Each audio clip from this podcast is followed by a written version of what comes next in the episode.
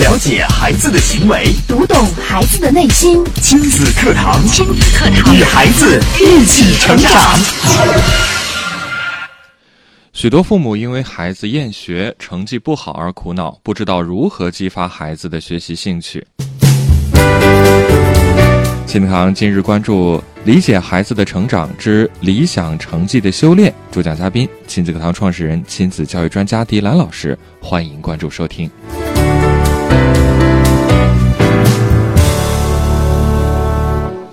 我是主持人袁明阳，有请迪兰老师。迪兰老师，你好。明阳好，听众朋友大家好。理想成绩的修炼，其实说到这个话题，我相信家长们应该都非常急于知道如何让孩子拥有好成绩。对，理想成绩，你为什么我们不说一百分？家长的成绩一百分呢？嗯，好成绩呢？好成绩啊，这个理想的成绩大家是怎么理解的？呃，我想家长们可以去思考一下，嗯为什么要用理想成绩的修炼？往往我们说我我理想的状态是一个什么样的？我们想我理想的状态应该什么？能是把我各方面都能发挥出来的，对达到一个理想的状态。嗯，那么这个基础就是基于我们对于孩子的你现在孩子的学习成绩的把握，对孩子现在学习状态的一种把握。嗯啊，包括孩子学习兴趣和动机的你的了解。一般来讲，我们家长们一说起来都会说啊，我们会操心孩子的什么？成绩、成绩学习，就像我们今天这个话题一样啊，我你怎么样才能修炼出理想的成绩来？那家长肯定很感兴趣。对，但是往往我们不操心孩子哪些方面，孩子的交友啊，孩也子不一定。有的妈妈说我的孩子不会不会交友，嗯，我们就说呢，往往不说，呃，孩子，我从来不操心他玩儿，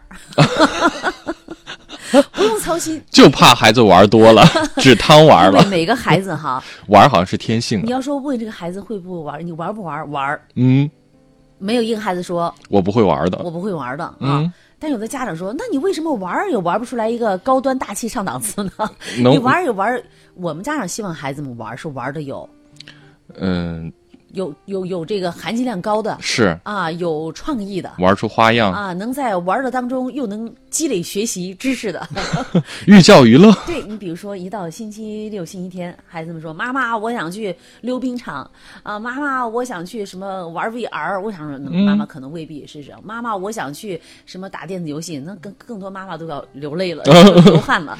如果对妈妈说：“妈妈，我要去图书馆去。”妈妈们都会欢呼雀跃。是，再再怎么样，我说：“哎，我能不能去科技馆、博物馆？”哎，这都是爸爸妈妈很希望看见心中的理想。对，嗯，我们希望自己的孩子是一个爱学习的人，但实际上，我们想一想，我们作为一个人来讲，作为一个生物来讲，他适应这个社会，他靠的是什么？靠的就是一种不断的学习、嗯提升的能力。对，我们从呱呱坠地那一刻起，那我们就习得了什么？习得了就一哭，妈妈就会来抱你，嗯啊，就会给你喂奶，给你换尿布，嗯，它也是一种能力啊，因为我学习得来，哦，我慢慢的总结，原来我一哭，我妈就会怎么样？知道我的需求了。是的，嗯，所以你看呢，哈，并不是说在所有的孩子当中，很多的孩子当中，他不具备学习能力，每一个人天生都具备这种学习能力。天生其实大家也都是爱学习的。是的，为什么我们在学习的过程当中，孩子们啊，慢慢慢慢不愿意学习了呢？厌学了呢？是的，这就要去探究它背后许许多多潜在的一些原因了。嗯，你想一想，咱们每一个人，我们每一个孩子，想想咱们就是我们做父母的，想想我们的孩子们小时候，嗯，他是不是特别爱学习？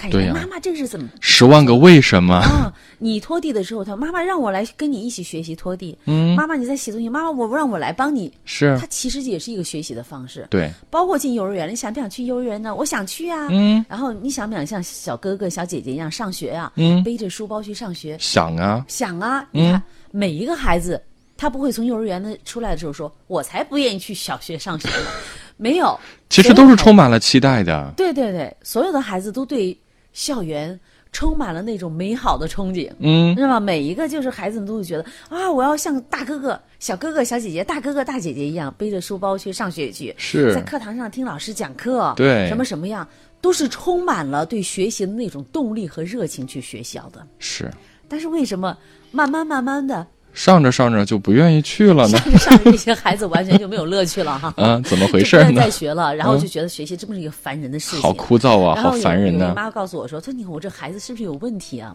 嗯？”这个妈妈就讲，她说我你看我这孩子上初中了，嗯有天突然对我讲，上初二的孩子，说什么？他妈妈呀还是幼儿园好。你想上初二的孩子应该有十四岁左右，14 15岁了啊啊。他说：“妈妈要是能回到幼儿园，我愿意回到幼儿园去。嗯啊，这就是说明什么？他对现在的生活他不满意了，嗯对吗？现在的生活对他，呃，没有吸引力了。觉得没有乐趣，不开心。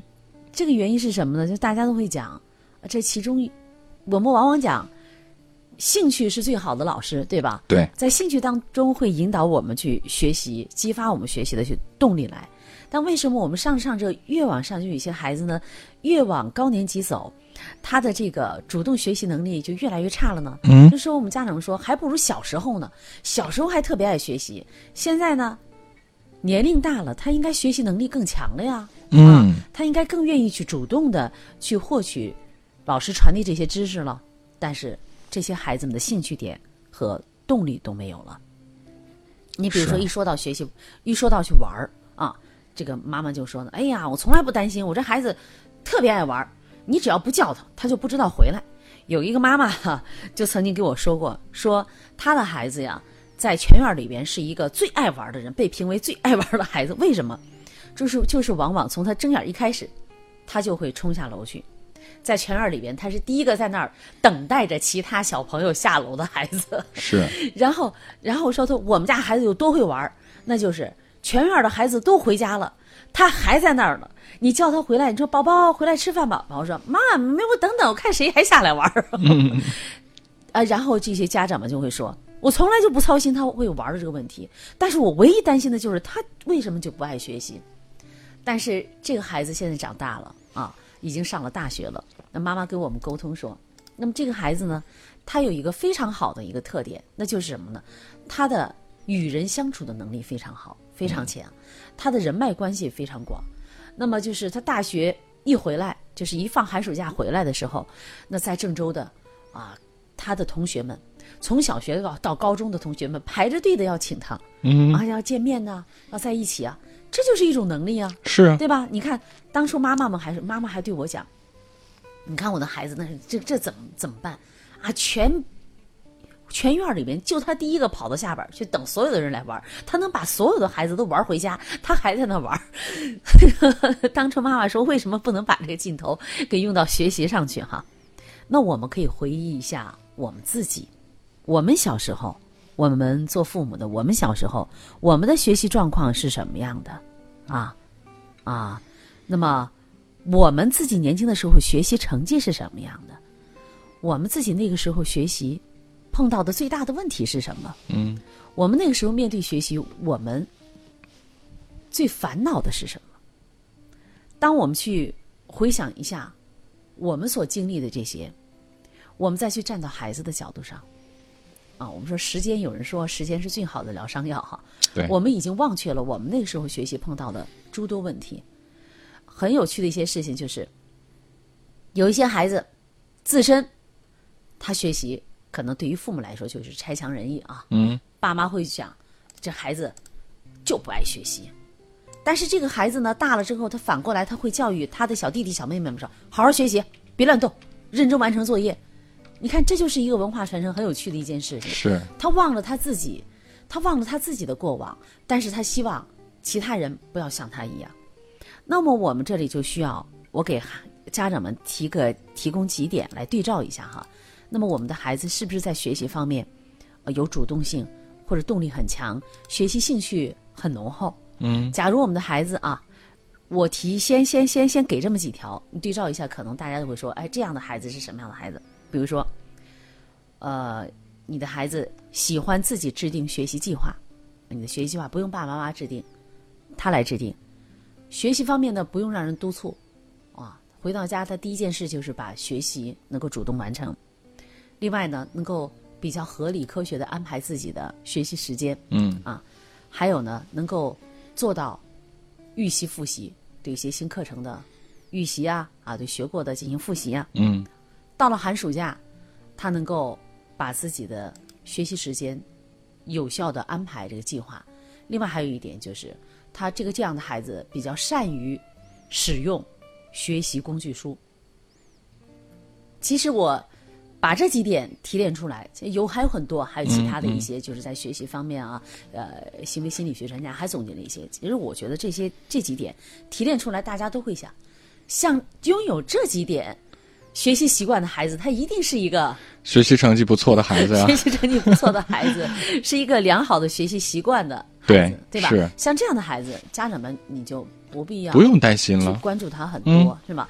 但是假如我给大家讲这几点，比如说一提学习就烦，嗯，作业一多就发脾气，一听不懂就不想学了，哎呀，控制不住的去想和学习无关的事情，嗯后，面省略号。哎呀，那大家可以一对照，我想，如果在听节目，爸爸妈妈一定会说：“哎，我的孩子身上多多少少都会有这些问题。是，假如这些问题存在的话，那么我就要看看，其实它在折射出来，孩子在学习动力方面出现了一些问题，嗯，在他学习的兴趣点上。按说呢，我们一说起来这个学习的话，大家都应该是很有乐趣的。是，曾经呢，我家先生给我说过，他说我那个时候上学啊，我就是特别有乐趣。嗯，我就觉得做一解一道题，把它解出来，我觉得乐趣无限。很有成就感。我每天就找各种各样的题去解。他属于学霸级的。哎呀，他说我去，我会去找各种各样的学习习题去做。嗯，每每走，嗯每每学完一样，就好像我们就爬一座山，征服了一座山一样的。对，我觉得真是真是这。然后我就问他，特别是做数学题，然后我问他，我说你真的有这种感觉？我说真的有这种感觉？你没有吗？我说我没有过。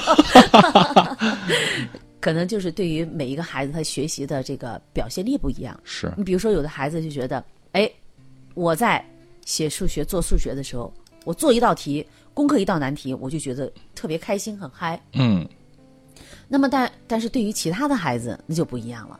那我画完一幅画之后，我就特别得意，我很欣赏，是吧？嗯啊，这这是一种孩子了。那比如有的孩子呢，在学校里，哦，我跑了第一名，我跑步跑特别快啊，我就今天就特别的兴奋。嗯，那你要去抓住孩子的兴趣点是在哪里的，啊，所以我们要理性的去看待知识学习。为什么我讲要理性的看待知识学习呢？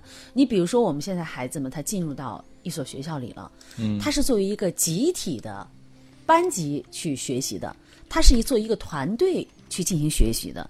那么在这个团队学习当中，老师肯定是照顾的是大多数。呃，包括我们学校里的在学习方面，比如说课程的难易程度方面，它的这种设置哈，往往呢它是考虑到是相对于一种中等程度、中等程度难易程度来进行的，嗯，而且学习呢它是具有一定的这个约束性的，呃，学习进度相对呢都是一样的，我不可能为你明阳。你学习成绩好，我专门为你开小灶、量身打造，嗯，那也不太可能。照顾不到这么多。对，嗯，比如说你迪兰，你学习成绩不太好，我也不可能为了你，我就拉了全他全班的这个后腿儿，嗯，这是不可能的。就是在学习当中呢，一个班级里边，它相对来说就是打包学习的难易程度，对于孩子来说，他一定是也是不一样的。对，那比如说，呃，面对一些孩子，你要去了解这个孩子，要跟孩子进行沟通了啊。你比如说，有些家长们，往往呢，我们只会去指责孩子学习不用功，是，你肯定不用功了啊！嗯你看看人家袁明阳，人家这次都能考满分，嗯你怎么才考了七十五分？嗯，全班那么多同学，八十分以下的只有三个，哎呀，你就是其中一个，对吧？那妈妈们，妈妈们就可能控制不住，特别是在跟隔壁老王家再比较一下，对吧？隔壁家的孩子总是比我强。是的，嗯那这个这个时候的对比，你仅仅是对比了，嗯，你却不知道，在这个成绩背后潜藏的是哪些因素。是，你有没有跟孩子去沟通一下？哎，孩子啊，你班你喜欢老师不喜欢呢？嗯啊，你最喜欢哪门课呀？嗯为什么呀？嗯你喜欢哪个老师？为什么呀？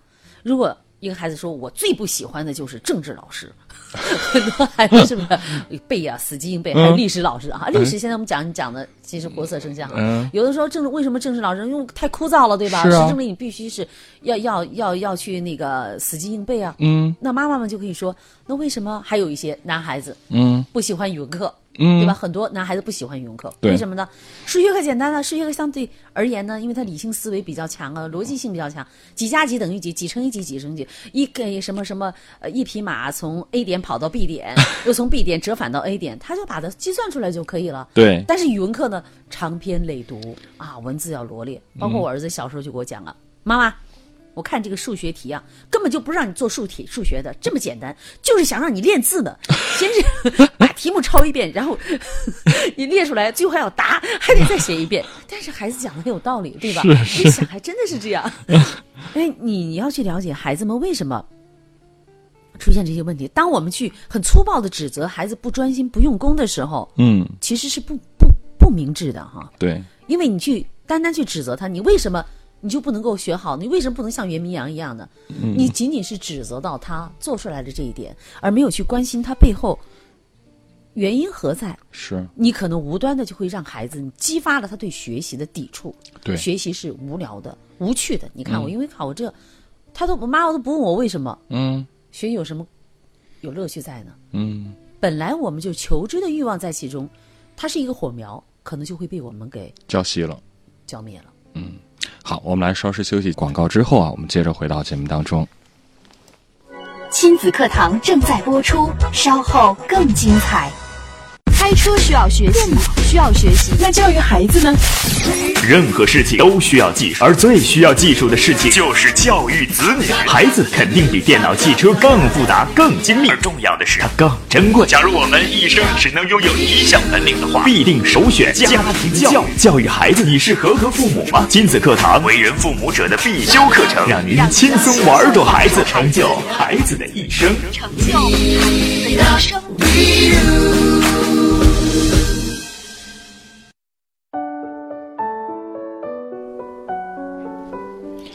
好，欢迎继续回到正在播出的亲子课堂节目。今天的亲子课堂为大家邀请到亲子课堂创始人、亲子教育专家迪兰老师，继续带来理解孩子的成长系列话题。今天讲的是理想成绩的修炼。我们接着请迪兰老师给我们分享。嗯，刚才我们讲了，所有的这个学习都是从兴趣出发的。是的，小婴儿对这个世界感兴趣啊！现在我看到有很多公益广告哈啊，这个世界是什么样的哈？嗯，我想去看一看。对，这就是好奇心。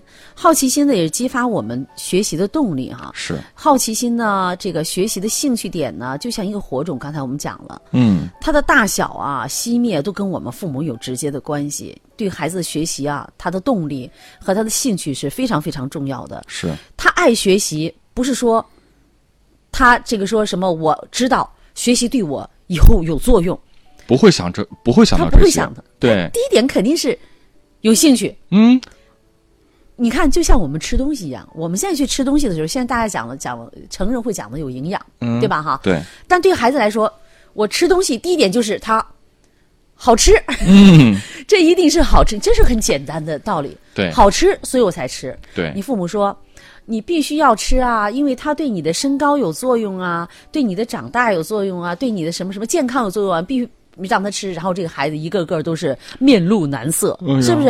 对好像我记得一个孩子哈，打一巴掌，吃一个肉丸子，不吃肉丸子。这爸妈啊就很极端的一种做法，哦打一巴掌给个肉丸子吃，爸妈说你得吃肉，你不吃肉怎么办？你正在成，你正在长大，你几一点点的小，你五六岁的孩子你不吃会行，不吃饭。你想，假如我们对他有兴趣的话，还需要你去打他这一巴掌吗？他觉得这东西好吃，可能我们我们的一个一个家长就会想，他吃的太多了，我得控制一下，不让他一下吃腻了。呃这就是一个道理了哈。是，所以呢，孩子他不喜欢学习，成绩不好，你就要去看一看他原因是什么。比如说在课堂上，这个孩子他不愿意学习了，不愿学习直接带来的就是成绩下滑，对，他的成绩不理想，嗯对吧？那么你就要去捕捉一下这个孩子在老师讲课的过程当中，是不是这个对于老师的讲的课，他的接受程度是什么样的？嗯是难了，还是简单了？嗯老师讲的是快了，还是对他来说是慢了？嗯，这就有两种。我刚才讲了哈，在上半节讲的时候，有家长们切记一直督促孩子，你要刻苦啊！哎呀，你这孩子呀，聪明是够聪明，如果再刻苦一些呀，然后这个孩子就一定能够怎么怎么样。包括我们去看一下老师给出的一些评语啊，你是一个聪明的、健康的、快乐的孩子。假如你能在学习上再刻苦一点的话，哎，你就要去琢磨这样一件事情了。你看，我曾经碰到一对父母哈，这对父母呢，就是对这个孩子呢，爱孩子，很爱孩子，但是又有一点呢是这个什么恨铁不成钢哈，呃，学习成绩不理想。但爸妈一说跟别人沟通起来就讲呀，我这我我我儿子学习一点都不知道用心，嗯，就是学习这个成绩，我天天头疼死了。我们做家长的，我们去扪心自问一下，我们去想一想，我们曾经对孩子，我们家长们在一起交流的时候，是不是嗯，有一些妈妈说一会儿啊孩儿啊，长得腕儿可会腕儿，就是不爱学习。这个是因为咱们郑州的妈妈们经常在一起一说起来，啊，是就是家长里短的，就会时不时的提到孩子这一点上。嗯那么这对父母也是这样，人前人后呢，只要说起来交流起来孩子的事情，就毫不避讳的说孩子他们头疼，孩子的成绩不好，怎么怎么样了。然后呢，我就问这孩子，我说你平常喜欢什么？那我喜欢篮球啊。我说你个头这么高，我说你这个头这么高，肯定能打篮球。这孩子果然说，都我就是喜欢打篮球啊、嗯啊啊！我说好啊，我说这个打篮球好啊，你看看、呃 NBA NBA 的明星们，嗯他的年收入相当了得的哈。咱不说别人，咱身边嗯，姚明是不是？姚明、这就是一联个都很厉，啊，害，这都很厉害的。对，然后我又问他，我说那你这个打篮球，爸爸妈妈去看过没有啊？嗯这孩子就头低下来了，没有，嗯，爸妈没有去看过他打篮球。由此可见，爸爸妈妈关注过他的兴趣点吗？不关注，就是因为在篮球场上，你显而易见，这个孩子他喜欢，他一定在其中得到了认可。对，一定表现的很好，在他篮球场上驰骋的时候，他的父母没有及时的给到掌声，是没有给他给给给这个孩子以肯定认可。认可，那么这个孩子，他在这一点的自信心就没有。是，我就给他讲，我说你希望你爸爸妈妈去看你打篮球吗？他点点头。我说哦，那呃，我说那你平常在学校里时间听爸爸妈妈讲都很长时间的哈，平常晚上回去也挺晚的，你也是在学校打篮球吗？然后这孩子说那也不是，那嗯也不是打篮球还是有时间限制的哈，嗯有时候学校里边呢到晚上就让学学生回去了。我说那你听你爸妈讲，你都挺晚回去的，是原因什么呀？嗯，都干嘛这？孩子就讲，没别的事儿，就是在外边儿玩儿呗，瞎溜达，啊，瞎溜达啊。哦，我说瞎溜，我说我那我理解了。嗯你爸爸妈妈老说你学习成绩上不去哈，嗯不爱不刻苦学习，是不是？嗯嗯，也不吭声了。然后我说呢，呃，其实呢，并不在于你在学习方面能力，我说不是说明你学习能力不行，嗯，对吧？你看，你刚才也给我说了，你就是在外边溜达一下玩玩，也没有没有爸爸妈妈对你这个兴趣方面关注的不够啊。嗯，呃，假如爸爸妈妈能够支持你的篮球兴趣，也能够在你比赛的时候能到现场给你来观战，给你嗯鼓励，嗯，呃，你是不是可以把你的时间能在你的文化学习方面能多投入一点呢？嗯，他点头，我说我想是可以的。我愿意这么做啊，。那假如我就给他讲，我说，假如你在这个文化知识方面能多投入一点的话，你觉得自己的学习成绩有没有可能能提高一点？嗯，他又点了点头。哎呀，啊，其实就是很简单的一个沟通问题哈。是，但是我们很多的父母呢，就把这个沟通的渠道给堵塞了。嗯那由于你浇灭了他的兴趣的小火苗，嗯，你可能就消灭了他整个生活当中的乐趣。是，我记得这个呃，苏联的教育家马卡连科说过说过这样一句话，嗯呃，培养人就是培养他对未来的希望，嗯呃。应该是这样一句哈，嗯如果说是有一点点出入的话，应该是不会太大的出入。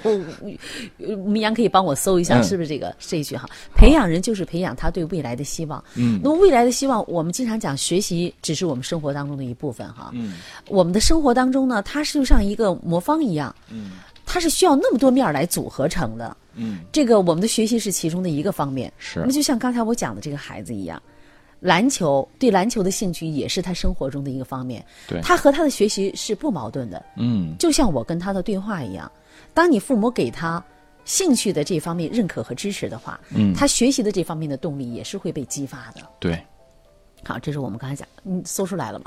搜出来了，马卡连科的话，培养人就是培养他对前途的希望，其实哦一样的，差不多。我说对未来的希望，一样的，所以我觉得好像我记得不是太准哈。嗯嗯嗯对前途的希望是的。是，那么我们讲，刚才讲了，你有没有关注孩子的这个兴趣点？还有一点就是孩子功课的难易程度。嗯啊，呃，这个有的孩子呢，他已经很用力了，他学习了，他很刻苦了。你这个时候你再对孩子说，孩子你再刻苦，嗯没有意义，你给孩子无端的是增加的是压力。是，那么对于这样的孩子，他已经付出了，也很刻苦了，回家也也认真学习，成绩依然提不上来，你就要去学校里跟老师有一个沟通，那么就是听一听老师的一些建议，啊，比如说老师是认为就是一些各个科各科的哈，比如数学啊、语文呐、你要去了解，那么要学会跟老师的这种沟通和交流。对，只要我们秉承着，就是为了把孩子的学习，比如说在这个成绩，我们怎么样，家长做好辅助的作用提高，老师们都会给家长一些建议的，啊，我们怎、怎么样去调整，包括我们跟孩子的接下来的这种沟通。哎，假如呃，你为什么在这个门是这门课当中啊，你觉得呃原因何在？嗯比如说老师孩子说我不喜欢上这门课，那么妈妈妈妈可以问呢，爸爸也可以问呢。假如政治老师能把他的课调整的有兴趣，就是有趣味一点，嗯你觉得你会怎么样？你让孩子去做这方面啊，他的一些设想，然后呢，我们可以跟老师委婉的去一些沟通，就比如说我这个孩子啊，他在这个学习当中哈，呃，他的兴趣点可能是在哪些方面的，让孩子去了，让家长去了，老师去了解，因为老师呢，很他面对几十个孩子，精力其实是顾不到的，每一个孩子的特点他未各不相同。必了解。对，那么我们的家长有的时候也有畏难情绪，我们不愿意去跟老师沟通。嗯你跟老师沟通，你把孩子的特点给老师嗯去介绍了，老师才知道、哦，这个孩子他的学习特点是什么样的。是，那么有的一些孩子，他为什么学习没乐趣呢？他讲讲的老师讲太简单太慢了，他学的很快 对，啊。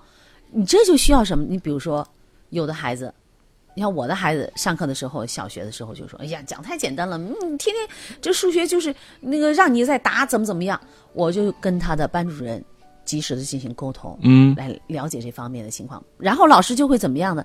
就会给他布置，就是让他去承担其他的一些工作，进哎阶的一，些作业哦，比如说，嗯呃，我家先生曾经告诉我这样一件事，就是他在小学阶段，包括他上初一的时候，全班同学的作业。作业改作业都是他来改的，哦老师很放。我说你老师会放心吗？老师的小助手，对，都是他来改，包括他的这个考试题，嗯都是他来去做，因为你的这个对于一些学习程度相对比较好的，然后他会觉得老师讲课啊、这个速度太慢了，嗯因为我嗯，毕竟要考虑全班的这个情况哈。，对，所以那么你也要及时的跟老师进行沟通。啊，老师就会说，你看我孩子这种成情况，那么可以给老师一些，比如说我能不能学校图书馆上课的时候，就是多给他给老师讲讲，或者学校里边啊、其他的辅助的力所能及能够呃做到的，老师你可以是不是把一些辅助的工作交给他，他来去辅导其他的课业方面有一点困难的同学，嗯。啊，来去帮助他们的这个学习啊啊，帮助他们来提高啊、总结啊是，啊。比如说老师讲完之后，你再给同学们二次，就是给这些同学们去帮助他们辅导，结成帮扶小队子嗯啊。我想，这都是让孩子能够跟上。跟上他自己，让他自己的脚步迈得更顺畅一些。嗯还有就是学习，孩子学习他这个不感兴趣的，相对来说学校里的课程的比较刻板一些，按部就班哈，啊、无法可能就满足孩子的创造力啊，他思维的敏捷性啊，那么这确实是需要我们家长去了解。你必须对于你孩子的他的目前的学习状态的了解做到心中有数，你才可能让孩子激发起对学习的兴趣来，那么也才能够确保孩子拥有理想的学习成绩，成绩，这是直接相关的。嗯。好，谢谢点阳老师精彩的讲解。呃，看看时间，今天节目要结束了，明天同一时间，亲子堂和您不见不散。